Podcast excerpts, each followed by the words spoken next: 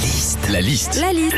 La liste de Sandy sur Nostalgie. C'est toujours difficile de chercher un appart ou une maison. Il y a beaucoup de gens qui changent de vie en ce moment. Mm. C'est parti pour la liste de Sandy. Quand on cherche un appart ou une maison, on va sur des sites d'annonces immobilières. Alors tu remplis tes critères, tu as des annonces qui sortent avec des photos. Alors des fois tu as de très très belles photos, mais des fois t'en as qu'une et c'est la photo de l'évier. Là tu sens que le proprio il a voulu mettre toutes les chances de son côté. hein. Quand on cherche un appart ou une maison, tu te rends compte que c'est des bons vendeurs quand même les agents immobiliers. Ils ont toujours la petite phrase d'accroche. L'appartement est lumineux, la cuisine est fonctionnelle, on est euh, sur un immeuble 1970 moderne.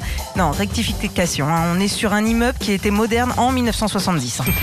Quand on cherche un appart ou une maison, qu'on lit les annonces, bah, ça donne des trucs du style euh, bel appartement refait à neuf, cuisine, salon, deux belles chambres dont une petite. Alors là, tu vas visiter.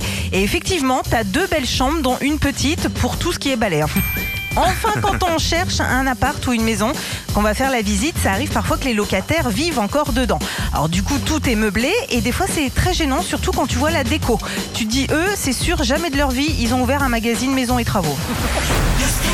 Retrouvez Philippe et Sandy, 6h-9h sur Nostalgie.